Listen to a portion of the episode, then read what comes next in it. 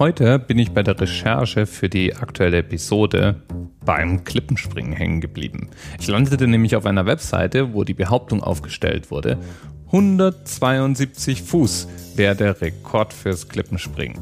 Den hätte jemand namens Dana Kunze oder Dana Kunze aufgestellt. Und Dana ist ein professioneller Klippenspringer, der seit seinem 13. Lebensjahr nichts anderes wohl gemacht hat, als von hohen Höhen ins Wasser zu springen. Und 172 Fuß sind immerhin 52,4 Meter. Allerdings stimmt das ja gar nicht. Es ist nicht sein Rekord, der immer noch gilt. Das war mal ein Rekord, den er aufgestellt hat. Und der wurde schon 1985 von Randy Dickerson zum ersten Mal geschlagen. Der sprang nämlich aus 174 Fuß. Und der amtierende Rekord wurde 2015 aufgestellt mit 58,8 Metern, das sind 193 Fuß, von Laso Schaller. Ein brasilianisch-schweizerisches Mischgewächs und Extremsportler. Was ist Klippenspringen denn nun eigentlich? Ich würde mal behaupten, dass du sehr wahrscheinlich, wenn du nicht zufällig selber Klippenspringer bist, diese Springer in Acapulco vor Augen hast. Die meist recht jungen Männer, die vor Publikum aus irgendwelchen absurden Höhen sich in viel zu seichtes Wasser stürzen. Und damit hat es nur am Rande zu tun. Ganz allgemein ist Klippenspringen eine Sportart, bei der der Sportler von Felsklippen aus über 10 Metern Höhe ins Wasser springt. Also alles ab 11 Metern und wenn es denn in freier Natur stattfindet, könnte man als Klippenspringen bezeichnen. Und in aller Regel werden beim Klippenspringen auch Figuren gemacht, ganz ähnlich wie beim Turmspringen, also irgendwelche Salti, Schrauben und so weiter. Es gibt internationale Wettbewerbe und für diese Wettbewerbe schauen sich Richter die einzelnen Sprünge an und bewerten dann etwa die Durchführung der Figuren, Sauberkeit des Absprungs, Sauberkeit des Aufkommens und so weiter. Nochmal zurück zu Acapulco.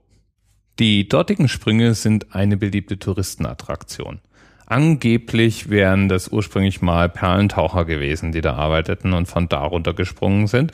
Und es gibt viele Legenden, wie hoch denn jetzt nun der Absprungpunkt sei.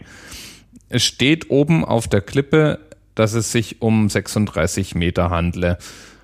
Behauptet wird gern mal irgendwas um die 41 und in Wirklichkeit sind es 25,9 Meter. Das Wasser unten ist eigentlich nicht tief genug, zumindest nicht, wenn man nah am Felsen ist. Und das ist auch gleichzeitig die Hauptschwierigkeit. Man muss genug Anlauf nehmen und mindestens acht Meter nach vorne springen. Und das finde ich ja jetzt mal wirklich der Hammer. Acht Meter! Dass das nicht öfter schief geht, ist echt verblüffend. Wir in Deutschland haben übrigens unsere eigenen halsbrecherischen Klippenspringer. Okay, bei uns heißt es auch nicht Klippenspringer, sondern Gumpenjucker. Und die Orte heißen auch nicht Acapulco, sondern die, sowas wie Buchenegger Wasserfälle. Trotzdem sind es immer noch gut 30 Meter über dem Wasser. Ich weiß ja nicht, wie es dir geht, aber ich bin ja noch nie von einem auch nur fünf Meter hohen Turm runtergesprungen. Ich bin einmal todesmutig auf den Zehner raufgeklettert. Ich bin bis ganz vorgegangen, hab runtergeguckt, hatte dann das Gefühl, man kann dieses kleine Becken durchaus auch versehentlich verfehlen, wenn man nicht aufpasst und habe mich deswegen umgedreht und bin wieder von dem Turm runtergestiegen. Und damals war mir das irgendwie peinlich und ich habe mich zwar auslachen lassen, aber in Rückschau war das die genau richtige Entscheidung. Und auch wenn ich in meiner Freizeit gerne klettern gehe und gar kein Problem mit Höhe habe, abspringen würde ich nie. Bin halt ein Weichei. Und nicht der Stoff, aus dem Rekordklippenspringer gemacht sind.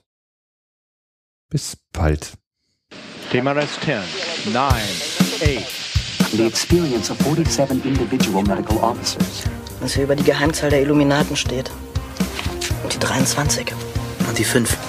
Wieso die 5? Die 5 ist die Quersumme von der 23.